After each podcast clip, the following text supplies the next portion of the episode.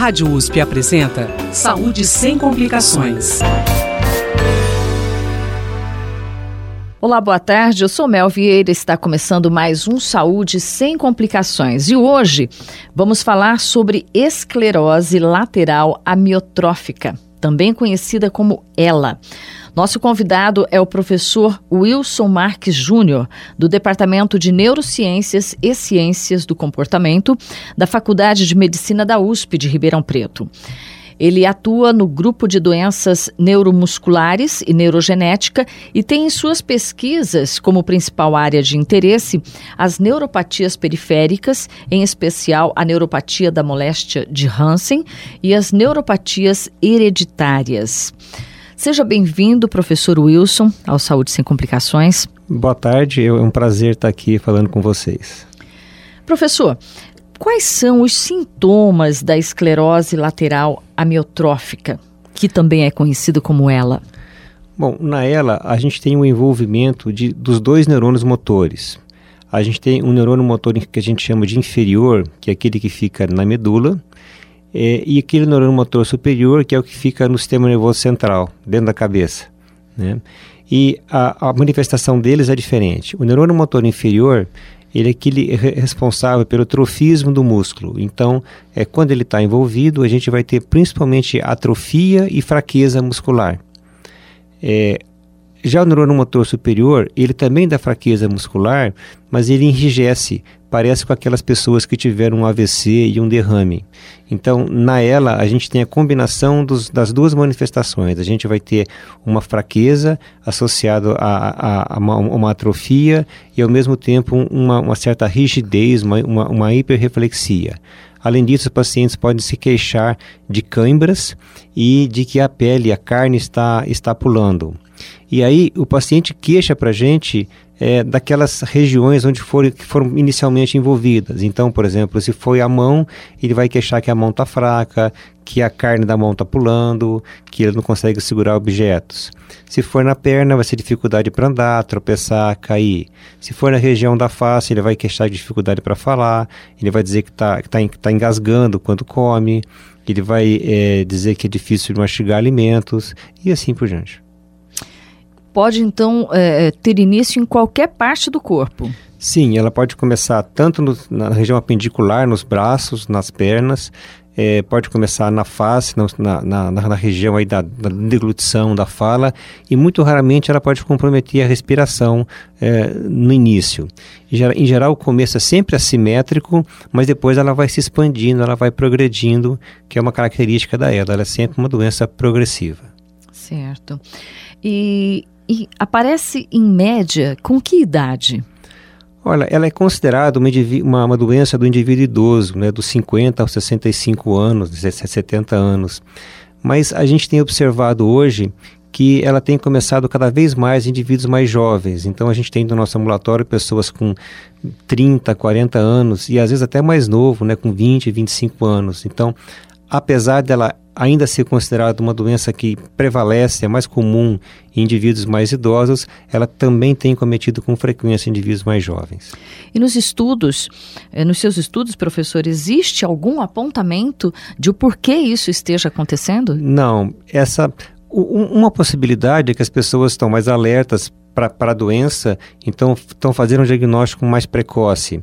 Mas na realidade, a impressão geral das pessoas que, que, que, lidam, que diagnosticam, que tratam esses pacientes é que realmente tem uma tendência ao início mais cedo, isso é uma tendência mundial, né? Os colegas dos Estados Unidos, da Inglaterra, que a gente estava conversando recentemente, também observam esse fato, mas na realidade a gente não sabe a causa é, desse fenômeno.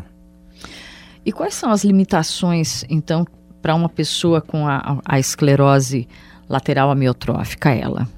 As limitações, como disse, dependem daquela região que está comprometida, mas ela culmina sempre né, com uma fraqueza que é generalizada, né, é progressiva e generalizada, é, e, e, e, em geral, né, ela é uma doença que evolui para óbito, né, e é, isso acontece devido ao envolvimento da musculatura respiratória. Né?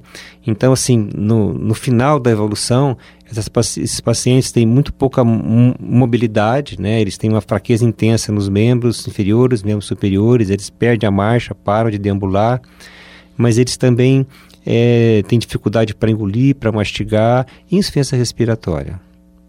E a ela tem cura, o professor Wilson? Não. A ela é uma doença que ainda não tem cura, mas isso não significa que ela não tenha tratamento. Né? Uhum. Existem é, alguns tratamentos medicamentosos. No Brasil, é, o único tratamento aprovado é, é o Reluzol, né? que é um medicamento que não cura ela, mas prolonga a vida do paciente e mais importante que isso ainda é que melhora a qualidade de vida é, do paciente. Mas existem outros medicamentos que estão sendo estudados, que foram liberados em alguns outros países, como por exemplo o Edaravone, e alguns outros medicamentos que são promissores, que a gente deve saber o resultado dos estudos é, nos próximos meses ou nos próximos anos aí. Independentemente disso, né, existem é, várias, vários uh, fatores, né, ou, ou, várias intervenções que a gente pode fazer e que melhoram a qualidade de vida do paciente. Por exemplo, se o paciente tem é, dificuldade para mastigar, então a gente tem várias maneiras de tentar ajudar com que ele não passe fome, não passe sede, né, que ele tenha uma, uma, uma nutrição adequada. E a gente sabe que a nutrição ela, ela, ela prolonga a vida do paciente e, mais que isso também, melhora a qualidade de vida do paciente. Se o paciente tem dificuldade respiratória, então a gente também pode intervir para melhorar a qualidade de vida do paciente. Se o paciente está deprimido, se o paciente tem outras necessidades, a gente pode intervir nessas necessidades e, embora a gente não cure o paciente, a gente pode contribuir para melhorar bastante a qualidade de vida dele. Professor, é, em 10% dos casos, é, a ela é atribuída a questões genéticas, certo? E os demais casos, quais são as causas? É, é, nesses casos que não são genéticos, que são a grande maioria, a gente em geral não, não, não sabe a causa, ela não é reconhecida. A gente sabe que várias estruturas das células não estão funcionando bem. Né? Imagina que a célula fosse uma, uma casa, né? Com as várias funções de uma casa, então a gente sabe que o lixeiro não está tirando o lixo da casa, é, o fogão não está funcionando, está faltando gás, que o corredor da casa está estragado, que a, que a parede da casa não está não tá boa, né? Então, cada uma dessas funções é uma estrutura da célula que não está funcionando perfeitamente. Então a gente já tem noção né, de, das várias funções celulares que estão sendo perdidas, mas o que desencadeou, o que começou e por que começou, isso é motivo ainda de investigação, né? é, uma, é uma incógnita. Muito estudo, né, professor? Muito estudo. Felizmente, essa é uma doença que desperta muito interesse, né? do ponto de vista biológico, é uma doença muito interessante, então tem muito estudo realmente né, para tentar desvendar esse mistério que é, que é ela. Há quanto tempo o senhor estuda essa doença, professor? Olha, eu sempre, eu sempre estudei, né? Quer dizer, eu, desde que eu, que eu entrei na carreira acadêmica, há quase 30 anos, a gente tem um grupo de estudos aqui na Faculdade de Medicina, né? E a gente se interessa por aspectos clínicos, por aspectos genéticos e pelos aspectos é, fisiológicos da, da ela. Professor Wilson, é, a ela atinge tanto homens como mulheres? Sim, é, em, em, geral, é, é ela, ela, nos casos esporádicos, né, é, ela compromete os dois, os, dois, os dois sexos, né? Às vezes, dependendo da, da, da, faixa etária, tem uma predileção por um ou por outro, mas no geral os dois, os dois, os dois sexos são comprometidos. E, e como estão os, o desenvolvimento das pesquisas atualmente relacionadas a ela? Olha, a gente tem dois tipos de pesquisa na EDA. Né? Então, um tipo de pesquisa é aquele que a gente tenta é, fazer é, intervenções para melhorar a qualidade de vida do paciente. Né? A, ela é uma doença é, que tem que ter uma, uma, um atendimento multidisciplinar. Né? Então tem que ter o neurologista, tem que ter o pneumologista, tem que ter o gastroenterologista, tem que ter o fisioterapeuta motor, o fisioterapeuta respiratório, o terapeuta ocupacional, o psicólogo, o psiquiatra. Então ela, ela, ela, ela é uma uh, doença que exige uma intervenção multidisciplinar para que a gente possa oferecer para o paciente aí a, a, a, melhor qualidade de vida possível. Né? Então existem muitos estudos da melhor maneira que a gente pode fazer esses, esses, essa, essa intervenção. Né? Agora, por outro lado, existem múltiplos estudos né, tentando entender o mecanismo da doença, porque se a gente souber como a doença ocorre, então a gente vai poder intervir de uma maneira lógica e eficaz. Então, existem muitos estudos tentando entender os mecanismos moleculares, fisiopatológicos, e aí então tentar tratar a doença. Mas enquanto isso não ocorre, existem também vários estudos que tentam descobrir o tratamento baseado em funções que são teoricamente comprometidas e nos efeitos teóricos aí de, de vários tipos de, de, intervenção. O senhor falou dos tratamentos aí novamente, né? É, hoje os pacientes com ela é, vivem mais? Olha, é, é, assim, eles vivem mais, né? É, porque são melhor cuidados, né? Os medicamentos, por exemplo, que a gente tem disponível no Brasil, que é o Riluzol, ele aumenta a qualidade de vida em torno de 3 a 4 meses. Né? É, parece pouco, né? mas na realidade, o, como eu disse, existem estudos mostrando que a qualidade de vida melhora muito desses pacientes. Então é por isso que eu acho que é um medicamento que a gente deve, é, é, deve utilizar. Mas realmente o grande diferencial é a qualidade de vida. Aquele paciente que tem um suporte nutricional adequado, que tem um suporte respiratório adequado. Então esse paciente é, vive mais e principalmente, na minha opinião, vive bem melhor. Esse tratamento ele é oferecido aqui no Hospital das Clínicas. Esse é um tratamento é, gratuito, né, um medicamento de, de alto custo e que é oferecido no Brasil inteiro se você preenche os critérios de, é, diagnósticos é, da doença. E outros hospitais estão é, aptos a receber pacientes, a, a, a manter o tratamento. Como que é o, vocês recebem aqui no, no Hospital das Clínicas de Ribeirão Preto pacientes é, de outros lugares? Sim, a gente, a gente recebe aqui de quatro a seis pacientes novos por semana. Né? Então é uma quantidade muito grande de pacientes que a gente tem aqui. Né? Na realidade, não existe uma norma no Brasil. Qualquer médico de qualquer lugar pode tratar desse paciente. Né? Mas é, a tendência geral é que eles sejam tratados em, em, em hospitais de nível terciário, né? que consegue assim ter uma equipe multidisciplinar é, é, mais disponível, consegue ter toda a, a estrutura que a gente precisa ter para oferecer para os pacientes. Né? É, infelizmente, mesmo nesses hospitais terciários, a, a, a gente ainda não consegue é, dar um, um atendimento, né, qualidade A para os pacientes, porque é muito difícil você constituir uma equipe é, é, especializada né, e, e, e, com todos os elementos que a gente é, precisa. Então, de qualquer forma, por isso é que esses pacientes são, em geral, seguidos no, em um hospital terciário, embora isso não seja obrigatório. Certo. E, e, qual é a forma de se chegar até o Hospital das Clínicas para tratamento nesse caso? Olha, em geral, os pacientes são, são referendados, né? Quer dizer, existe uma via de encaminhamento pelo SUS, né?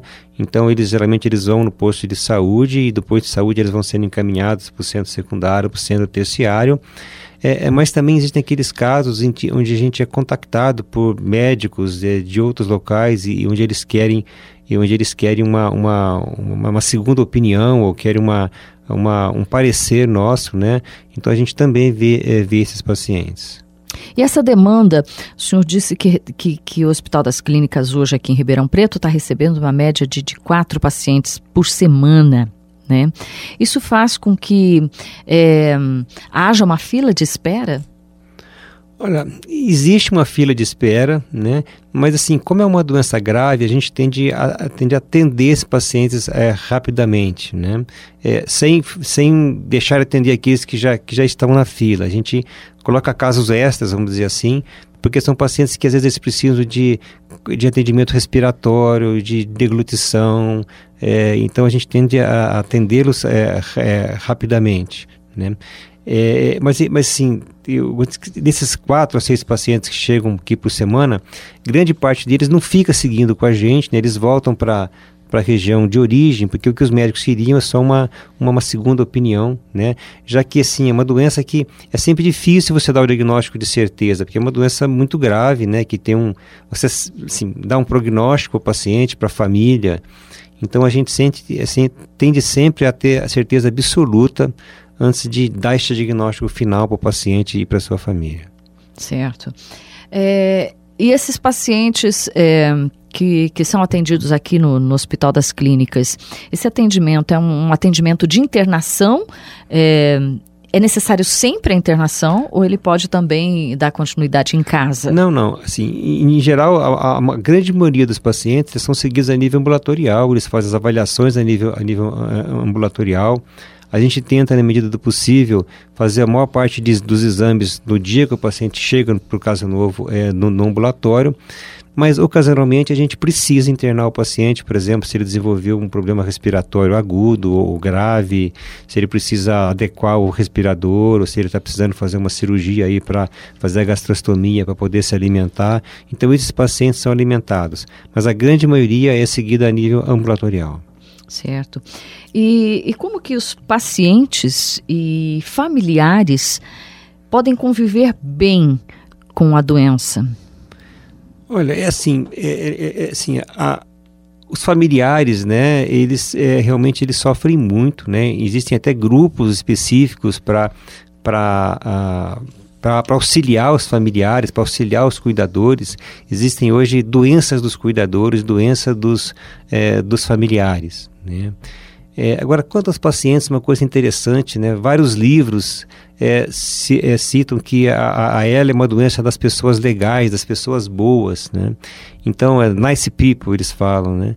E isso, em, em geral, é, é, isso que a gente vê, né? Quer dizer, os pacientes, eles aceitam a doença, eles aceitam aquele fardo e, e, e, a maior parte deles sabem que é uma doença difícil, mas eles levam a doença assim numa, eh, da melhor maneira possível, né? colaborando, aceitando e tentando até às vezes confortar os familiares e até mesmo a equipe de saúde, né?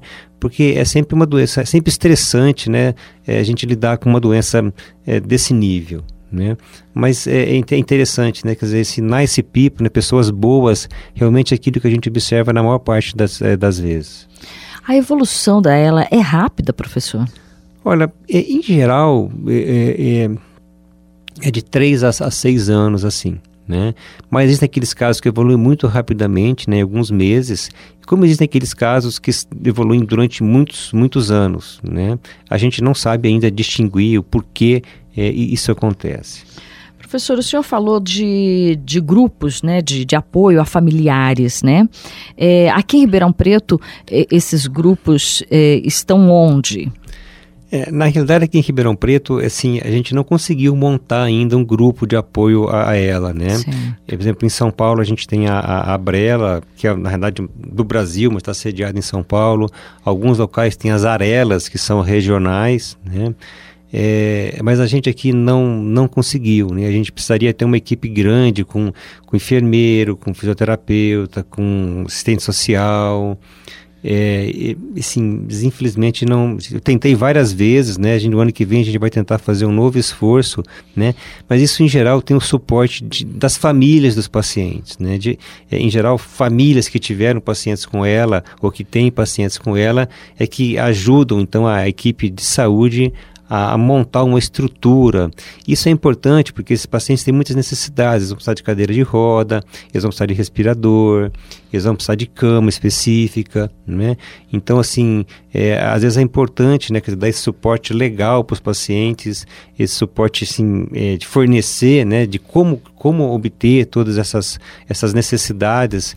É, então, assim, é, é uma, é uma, é uma é, esses grupos de apoio são muito importantes, a gente está se esforçando para tentar. E o que a gente faz agora é tentar, a gente usa a estrutura da Brela, né, com quem a gente trabalha de maneira bem, é, bem próxima. Certo. E as doenças dos cuidadores, dos familiares, é, que doenças são essas? Olha, vão tanto doenças físicas, né? Que, por exemplo, tem que, quando o paciente tem dificuldade para tomar banho, para se trocar, para vestir, tem que tirar da cama, colocar na cadeira de roda, mudar o decúbito, então, desde doenças físicas, né? Mas principalmente do ponto de vista psicológico, né? Quer dizer, isso afeta muito a, a, as pessoas, familiares, né? Altera toda a dinâmica familiar, né? Às vezes um pai, né? Quer dizer, que trabalhava, sustentava a casa, altera todo a dinâmica, quer dizer, a, mãe começa a ter que trabalhar mais para prover as necessidades da casa, mas tem que cuidar do pai, ou tem que pagar um cuidador. É, as crianças, né, que vai o pai que, que, que, vai deixando de ter essas atividades, vai. Então assim é uma doença assim que muda toda a, a dinâmica da família, né? Então assim afeta todos de maneira o psicológico de todos. E, então realmente ela precisa, a gente precisa, precisaria ter uma estrutura para para auxiliar tudo isso. Infelizmente a gente não não tem, né? É, assim, é, é um objetivo nosso aí no, no próximo ano nós vamos tentar de novo. Bom, hoje aqui no Saúde Sem Complicações, eu conversei, nosso convidado é o professor Wilson Marques Júnior, do Departamento de Neurociências e Ciências do Comportamento da Faculdade de Medicina da USP de Ribeirão Preto. O Dr. Wilson atua no grupo de doenças neuromusculares e neurogenética. Falamos hoje sobre esclerose lateral amiotrófica, a ELA. Né? Professor Wilson, para encerrar, eu gostaria que o senhor fizesse, hum, fizesse suas considerações finais, por favor. Olha, primeiro foi obrigado pela, pela oportunidade de, de estar aqui, né? A gente está sempre à disposição dos pacientes, dos familiares, a gente tenta atender a todos dentro das limitações que, que, que existem, né? É, mas o que eu gostaria de deixar é a mensagem, né, de que é, é realmente é, eu, eu, a gente gostaria, né, da participação da, da comunidade, né, para que a gente pudesse montar aí um, um, um sistema de, de, de suporte para esses pacientes, né? E isso só é possível nessa comunidade se interessar, se os familiares se interessarem. E, e, e, eu acho que a gente está precisando fazer isso aqui para Ribeirão Preto e para a re, região, porque a gente realmente está deixando de dar o melhor atendimento para esses pacientes, porque a gente não tem esse suporte que é muito necessário para esses pacientes e para essas famílias. Professor Wilson, qualquer pessoa interessada, independente de ter um caso, alguém com o caso de ela na família, poderia participar desse grupo Sim. que vocês pretendem montar? Sim, quer dizer, qualquer pessoa interessada, né, que, que, que tem algum tempo disponível, né, é muito bem-vinda. Há algum meio de contato para que essa pessoa os procure? Olha, pode mandar mensagem no meu e-mail, né? É, que é wmjunior.fmrp.usp.br ou ligar no 3602-2391 e falar com a, com a, nossa secretária, que é a senhora Maria Amélia. Só pode repetir o telefone, por favor, professor? É 3602-2391. Ok. Muito obrigada, professor. Foi muito bom recebê-lo aqui mais uma vez no Saúde Sem Complicações. Muito obrigada pelos esclarecimentos. O Saúde Sem Complicações vai ao ar toda terça-feira, a uma hora da tarde, com reapresentação aos domingos, às 5 horas da tarde. Se você tem dúvidas, se você tem sugestões de temas, você pode escrever para a gente no imprensa.rp.usp.br. Boa tarde, professor Wilson. Muito obrigada mais uma vez. E obrigada a você, ouvinte, pela sua audiência. Saúde sem complicações. Produção e apresentação: Rosemel Vieira. Trabalhos técnicos: Mariovaldo Avelino e Luiz Fontana. Direção: Rosimeire Talamone. Apoio IEARP.